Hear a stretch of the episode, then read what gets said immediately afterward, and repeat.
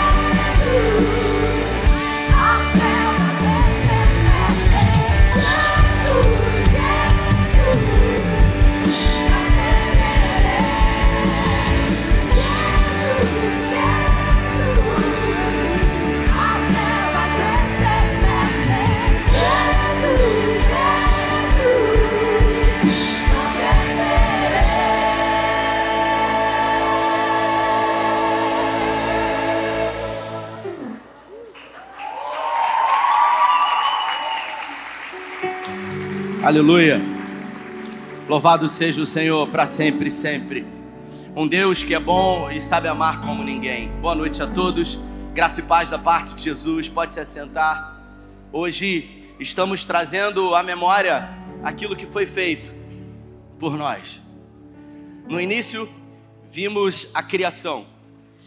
Deus resolveu criar a terra, fez separação entre parte seca e parte molhada. Deus criou os luminares. Deus colocou tudo em ordem. E a Bíblia fala que ao criar os céus, a terra e fazer a separação entre a parte seca e a parte molhada, Deus havia visto aquilo que ele havia feito e ele disse que havia ficado bom. Deus então coloca os animais na terra, Deus coloca toda a relva, e o texto diz que Deus resolve criar o homem. No início, através da sua palavra, ele diz: haja e ouve. Ele diz: haja, e aquilo que não existia veio à existência. E quando ele decide criar o homem, ele diz: façamos o homem à nossa imagem e semelhança. Deus não estava sozinho ali. E Deus então, do pó da terra, formou o homem, e ao soprar em suas narinas, fez alma vivente. E depois de ter criado o homem, o texto diz que Deus disse que tudo o que havia feito havia sido muito bom. Quando ele criou todas as coisas, ele disse que ficou bom. Quando ele criou o homem, ele disse que havia ficado muito bom. Até que, ao se relacionar com Adão, o primeiro homem, todos os dias, no virar do entardecer, ele percebe que havia faltado alguma coisa. E depois de algumas vezes dizer que era bom, e depois de criar Adão, ele disse que era muito bom, Deus agora, ele diz que não é bom. Deus então diz: não é bom que o homem esteja só. Isso quer dizer que nós somos seres que temos a necessidade relacional. Nós temos uma necessidade humana, uma necessidade que foi colocada em nós desde a nossa criação, uma necessidade de não estarmos sozinhos. Fomos criados assim, a imagem e semelhança de Deus. Assim como quando ele estava, ele disse: façamos, no plural. Agora, Deus diz: não é bom que você esteja só. E Deus então coloca um sono em Adão e da sua costela ele cria Eva. E o texto diz que eles se relacionam ali. Pergunta que por muitas vezes eu me fiz sendo Deus criador de todas as coisas, sendo Deus pré-existente a todas as coisas. Um dos atributos do caráter de Deus é a seidade. Deus é antes de todas as coisas. Antes de tudo, Deus. Um dia, uma pessoa, eu já tinha ouvido essa pergunta algumas vezes de novos convertidos. E algumas semanas atrás, uma pessoa me fez essa mesma pergunta perguntando para mim, pastor, quem é o pai e a mãe de Deus? Você já parou para pensar sobre isso? E ao ouvir essa pergunta, curiosa, intrigante, eu, claro, trouxe a ideia de que para essa pessoa estar fazendo esse tipo de pergunta é porque está fazendo uma, associação. Afinal, nós, seres humanos, nós viemos de uma relação entre um homem e uma mulher. Por isso, imaginamos que todos os seres viventes necessariamente devem vir de uma relação entre alguém com outro alguém. Mas a seidade de Deus, os atributos do caráter dele é a pré-existência. Deus é antes de todas as coisas. E a pergunta que, que eu me fiz é: havia necessidade da parte de Deus para criar um homem? Havia necessidade da parte de Deus para formar o homem à sua imagem e semelhança. Porque quando vemos a história da humanidade, não vemos uma história, eu diria, bem sucedida daquilo que Deus criou. Porque Deus criou o homem para louvor do seu nome. Deus criou o homem para um relacionamento com ele. Afinal, todo fim de tarde Deus iria pessoalmente e se relacionava com o primeiro homem Adão. Uma das também perguntas que eu faço é: por que, que Deus resolveu colocar aquela árvore exatamente próximo de Adão e disse para ele: dessa árvore, desse fruto não comerás? Por que, que Deus então não resolveu colocar distante, inacessível, colocou bem próximo? Assim como nos desafios que nós enfrentamos, nas tentações e provas e tribulações que passamos, que estão sempre ao alcance das nossas mãos e não distante de nós, nos tentando, nos provando. Houve a queda do primeiro homem, no capítulo 3, logo no início de tudo, e ali no capítulo 3, o texto diz que, como todas as outras vezes, no fim de uma tarde, Deus ia pessoalmente, naquele jardim perfeito, se relacionar com o primeiro homem. E aquele dia não havia sido diferente, porque, mesmo havendo pecado, Deus não desistiu de se relacionar com ele, Mateus. Deus foi pessoalmente, a despeito do pecado e da separação, Deus ainda se moveu em direção ao homem e o chamou. Por sua vez, após a queda e o pecado, o homem ele tentou se esconder de Deus. E a Bíblia fala que Deus o chamou: Adão, Adão, Adão, Adão. E Adão não respondeu. Até que em algum momento Deus o encontrou, porque ninguém pode se esconder de Deus. E Deus então fez uma pergunta para Adão: Adão, você não ouviu eu te chamar? E ele disse: Eu ouvi a tua voz e eu tive medo porque o pecado gerou medo no coração de Adão, o pecado criou um sentimento de fuga e de vergonha e de imerecimento. E o texto diz que Deus faz uma outra pergunta para Adão, dizendo para ele: Você comeu, Adão, do fruto que eu havia dito que não poderia ser comido? E Adão, ele, ele terceiriza a sua responsabilidade. Ao invés de assumir diante de Deus do Deus Criador de todas as coisas, dizendo: Eu me responsabilizo. Adão disse: Foi a mulher que o Senhor me deu. Em outras palavras, Adão ele disse para Deus: A culpa é sua. Eu não pedi nada. Eu estava aqui. Eu não disse que estava só, nem disse que não era bom eu estar só. Deus então se dirige para Eva e pergunta para ela: Você comeu do fruto? E Eva, por sua vez, ao, ao exemplo de Adão, também terceiriza a sua responsabilidade, dizendo: A serpente me enganou. Deus, por sua vez, olha para a serpente, não havendo mais absolutamente ninguém a ser responsabilizado. A serpente então assume a responsabilidade, porque o, ad, o, o adversário, o diabo ou o inimigo das nossas almas, a, a função, a finalidade dele é matar, roubar e destruir. Em Ezequiel, a Bíblia fala que Satanás, que Lúcifer, que o anjo de luz era um querubim ungido, responsável pela adoração e pelo louvor.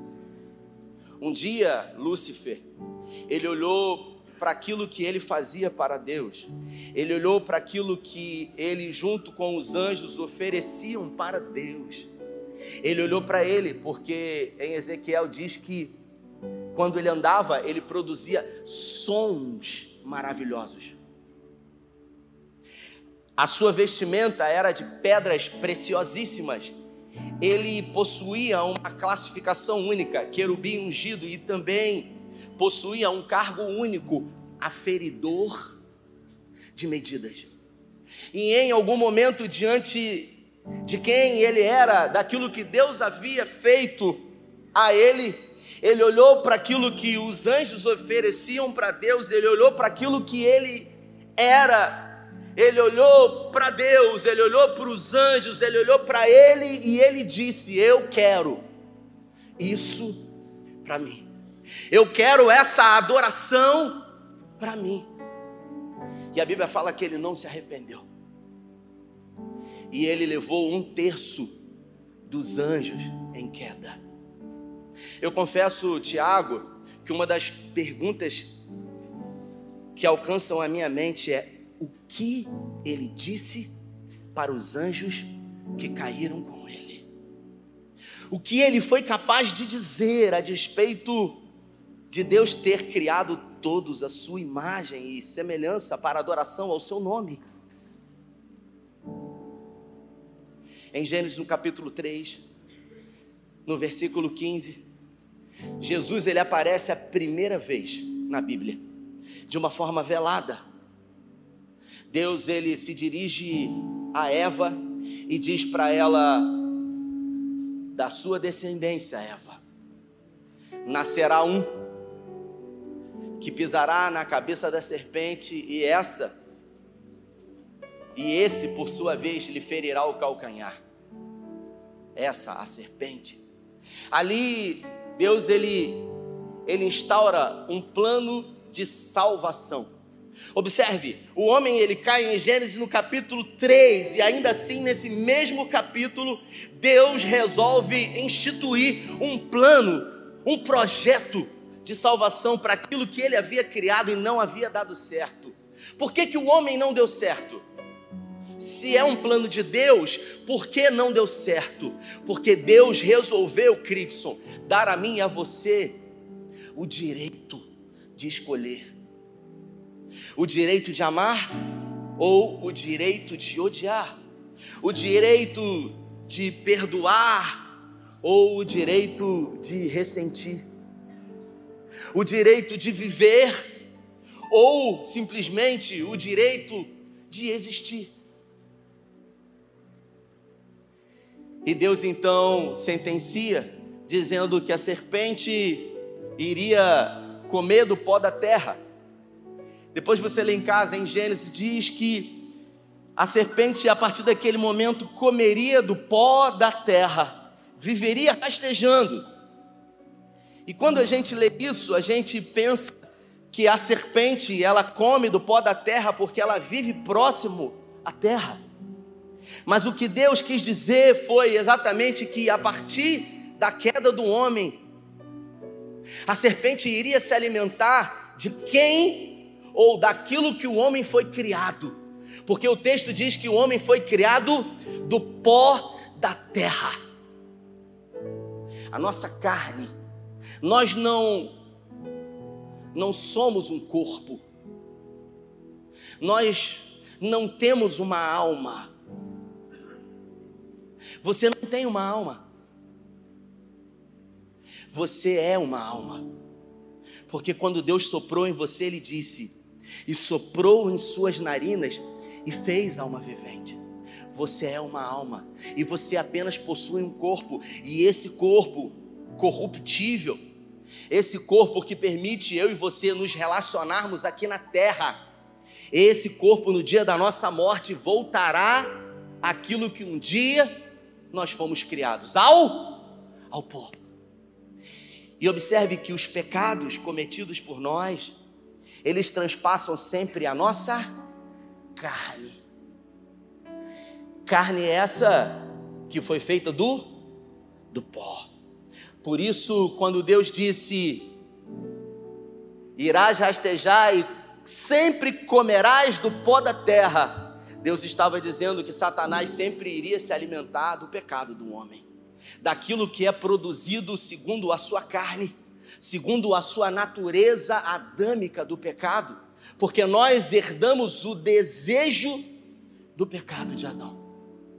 Satanás se alimenta do meu e do seu pecado sempre. E Deus então, ele ele diz que da descendência de Eva nasceria um, e eu fico pensando que todas as vezes que Eva ficou grávida, Satanás pensou: será que é esse que vai pisar na minha cabeça? E em algum momento vou ferir o calcanhar.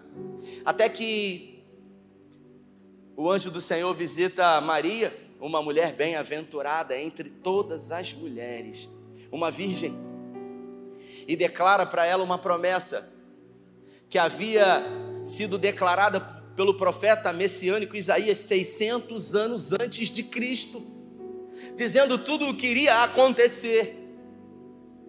E Jesus, o Emanuel, o Deus conosco, ele vem à terra. Deus resolve enviar o seu filho, não o seu filho. Deus resolve enviar o seu único filho. Quem é pai e mãe? Levanta a mão aqui. Eu fico imaginando que amor é esse? Que amor é esse capaz de oferecer aquilo que se tem de maior valor por alguém que não merecia? Eu falava com o Glautinho há pouco sobre a maior oferta. E não tem a ver com o momento de ofertório aqui do nosso culto. A maior oferta, ela foi feita por Deus. Porque Deus não deu o seu filho. Deus, ele deu, Cacá, tudo o que ele tinha de melhor. Deus, ele resolveu entregar. E de Gênesis a Apocalipse, tudo o que Deus faz é tentar trazer de volta, Tiago, aquilo que foi quebrado, aquilo que havia havido uma ruptura no Gênesis, quando houve a desobediência. Deus simplesmente poderia converter ou mudar todos de direção para Ele, sim ou não? Por que, que Ele não faz isso? Porque verdadeiramente só é livre quem pode escolher. Por isso que no Evangelho de Lucas diz que não há festa no céu quando o milagre acontece. Não há festa no céu quando uma criança nasce. Não há festa no céu quando um culto como esse maravilhoso acontece. Mas a Bíblia fala, Tuiane, que há festa no céu quando um pecador ele se arrepende. É como se os anjos reunidos dissessem: mais um voluntariamente decidiu a despeito de tudo que Satanás oferece, mais um decidiu entregar totalmente a sua vida e se colocar no lugar que outrora era do anjo de luz e adorar ao Senhor em espírito e em verdade. Jesus ele vai à cruz e na cruz, a cruz foi o momento em que Satanás feriu o calcanhar dele, porque Jesus foi ferido, ele foi moído pelas nossas transgressões. O castigo que nos trouxe a paz estava sobre ele, e pelas suas pisaduras nós fomos sarados. Romanos diz que o pecado ele produz, Tiago, separação entre nós e o nosso Deus. Isso quer dizer que todas as vezes que nós pecamos contra o Senhor, existe uma separação. É o pecado que produz isso. E no passado, nós fazíamos sacrifícios, ou os nossos antepassados, de animais, para que quando o Senhor olhasse para nós, ele visse o sangue do animal, que representava o sacrifício por nós a expiação do nosso pecado, até que Deus resolve enviar o seu único filho, o Cordeiro Santo de Deus, para que fosse imolado, para que fosse sacrificado no meu e no seu lugar. A partir do momento em que, naquela sexta-feira, às três horas da tarde, ele diz: Pai, em tuas mãos eu entrego o meu espírito. Jesus, ele a morte não o alcançou, ele se entregou voluntariamente por amor a mim e a você. Mas às seis horas daquela sexta-feira, no Gólgota, a Bíblia nos faz entender que todos os nossos pecados, segundo Isaías, recaíram sobre ele. No Getsemane, o texto diz que Jesus ele começa a sofrer uma angústia de morte. Por quê? Porque ele estava com medo? Não. Porque haveria de passar por uma separação pela primeira vez entre o filho e o pai. E a Bíblia fala que por três vezes no Monte Gólgota, o Senhor Jesus, ele ora ao Pai. E na cruz ele grita: Lama, Lama, Sabactani. Ele diz: Deus meu, Deus meu, por quê? Me desamparaste. E eu fico imaginando, Fabiano, você que é pai, de um lado, e o seu filho do outro lado, e do outro lado da balança toda a humanidade.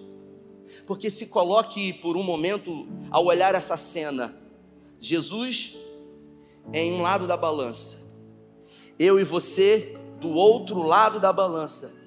E Jesus, o único filho de Deus que nunca decepcionou o Pai, clamando por socorro, e Deus resolve naquele momento virar as costas para o seu único filho.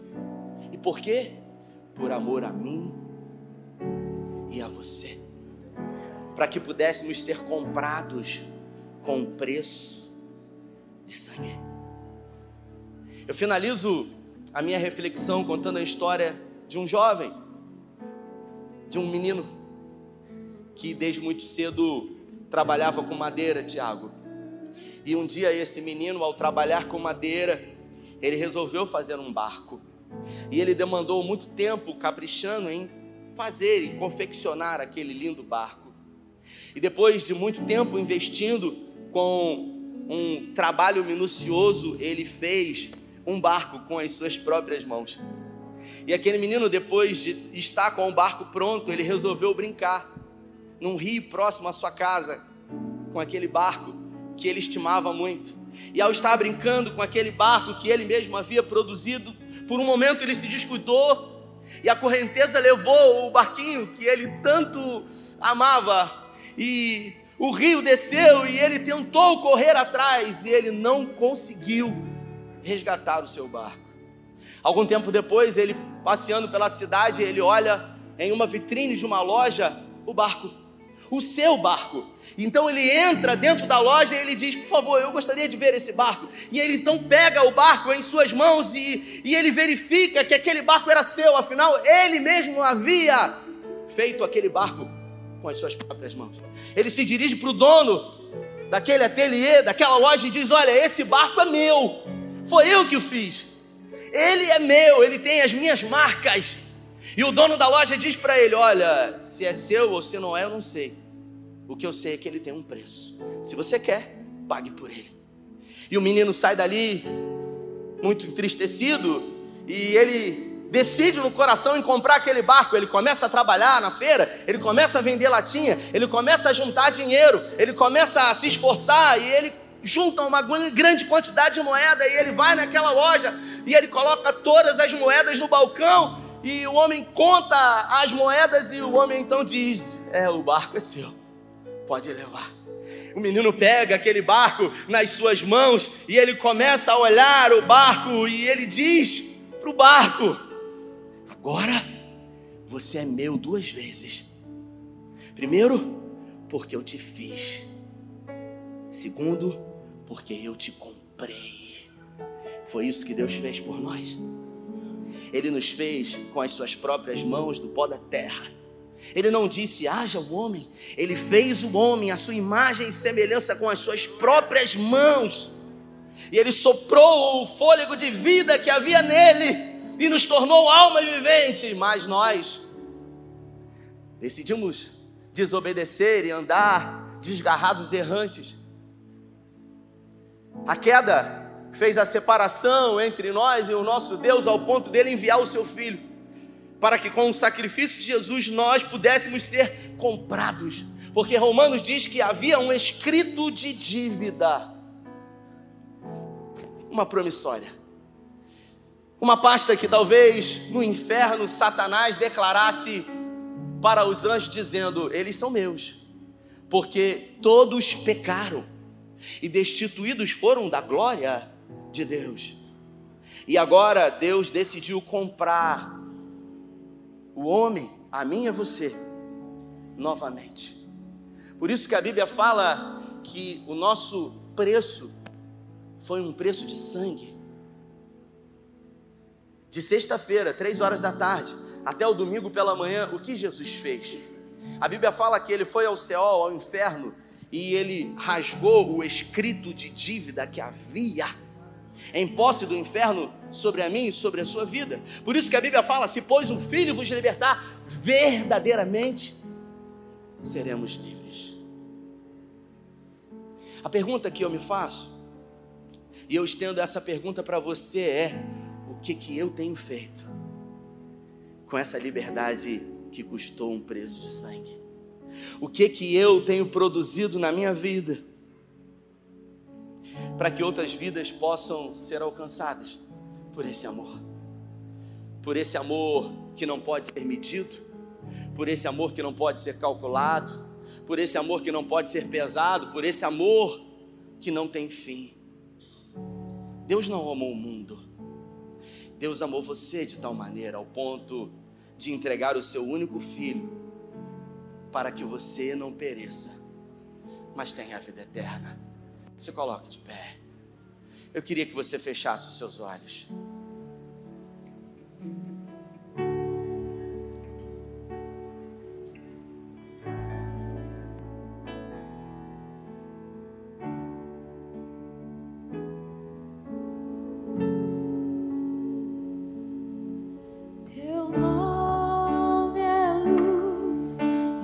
trevas fugirão.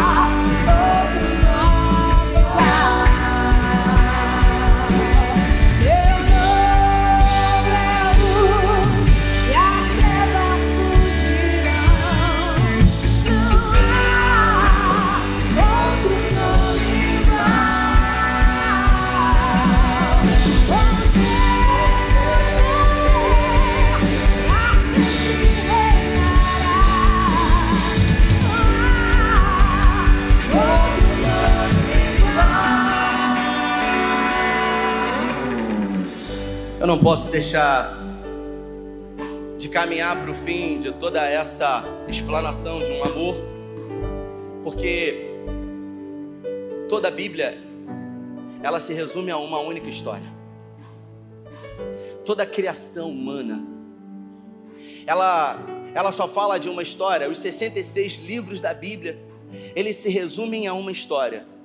De um Deus que é santo, de amor, que amou tanto o pecador ao ponto de sacrificar tudo por ele.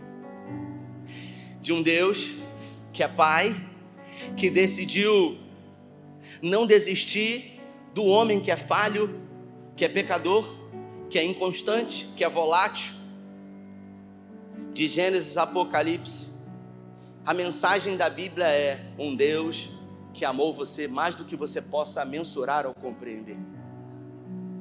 Deus ama a minha vida e a sua vida ao ponto de permitir que você decida o que fazer com ela. Inclusive, não querer receber esse amor, não querer receber aquilo que a cruz conquistou por você.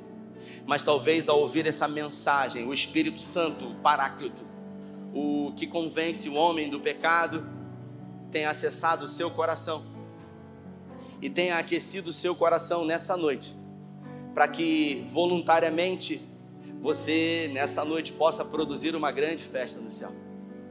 Porque é quando um pecador voluntariamente que se arrepende que é produzida uma festa no céu. Então eu gostaria sem luzes, sem uma pirotecnia, mas sem emoção, a simples razão de alguém que entendeu tudo o que foi produzido aqui. Se você está aqui ao alcance da minha voz e nessa noite decide entregar a sua vida a esse Deus que amou você.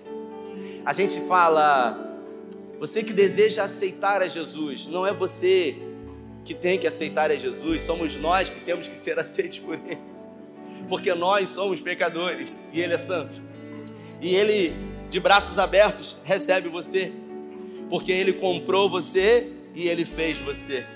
Então, se você nessa noite, diante do que foi dito, decide entregar voluntariamente a sua vida a Jesus, eu queria que você levantasse uma de suas mãos. Deus abençoe. Deus te abençoe. Deus te abençoe. Deus te abençoe. Aleluia.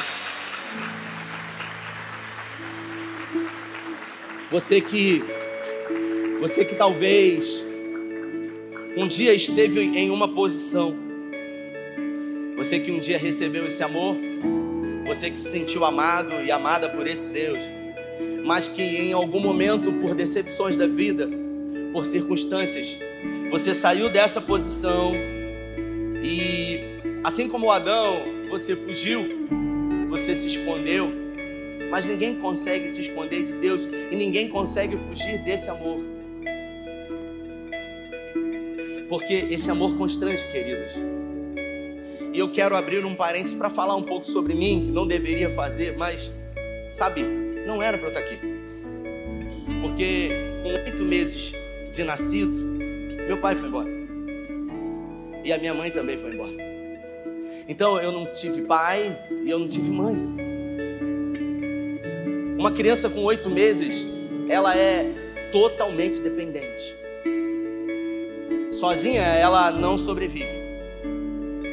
Eu tenho, eu vou fazer esse, esse, esse mês, eu faço aniversário no dia 31 de dezembro. Esse mês eu vou fazer 45 anos.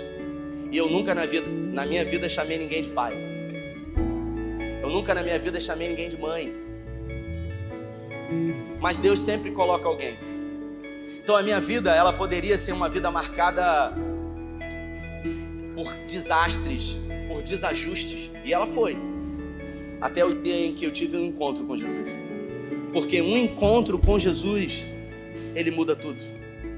Jesus mudou a minha vida. Ele me deu um nome.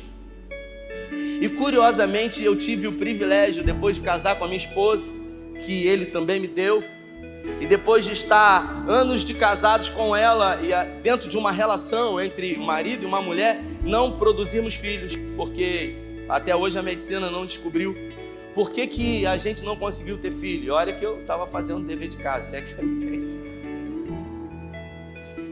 E a gente resolveu, através do coração, adotar uma criança.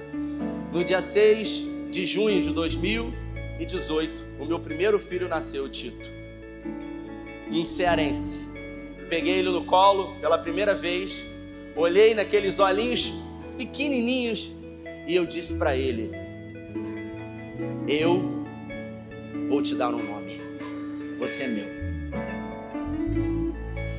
Eu decidi amar quando ele não tinha nada para me oferecer. Eu decidi cuidar. Eu decidi dar o meu nome para ele. Eu decidi me, eu decidi torná-lo herdeiro de tudo aquilo que eu irei conquistar.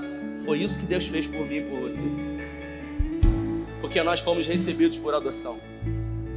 Se você está aqui nessa noite e em algum momento você entende que você está fora, eu queria que mesmo no seu lugar, você levantasse uma de suas mãos, em sinal para o Senhor, de que hoje você toma uma posição diante dele. Levante suas mãos. Levante uma de suas mãos. Eu queria que você, Deus te abençoe. Eu queria que você fechasse seus olhos. Pai, nós queremos orar porque nesse exato momento existe uma grande festa no céu. Porque pecadores voluntariamente se arrependeram e declararam que sem a presença e esse amor é impossível viver novamente. Esse amor dessa canção ao fundo, que é inexplicável, que não pode ser medido, que não pode ser calculado, mas que pode ser sentido, que aquece o coração. Pai, eu peço que o nome dessas pessoas sejam escritos no livro da vida que essas pessoas tenham a oportunidade de viver uma nova e viva vida em Ti, porque o Evangelho de Jesus Cristo são boas notícias aqueles que recebem a Jesus como seu único e suficiente Salvador. Que a partir de hoje, Pai, o Senhor estabeleça um novo tempo, novos dias, e eu quero declarar profeticamente que 2024 seja o melhor ano da história das vidas em nome de Jesus. Se você crê e recebe, eu queria que você desse a melhor salva de palmas ao Senhor.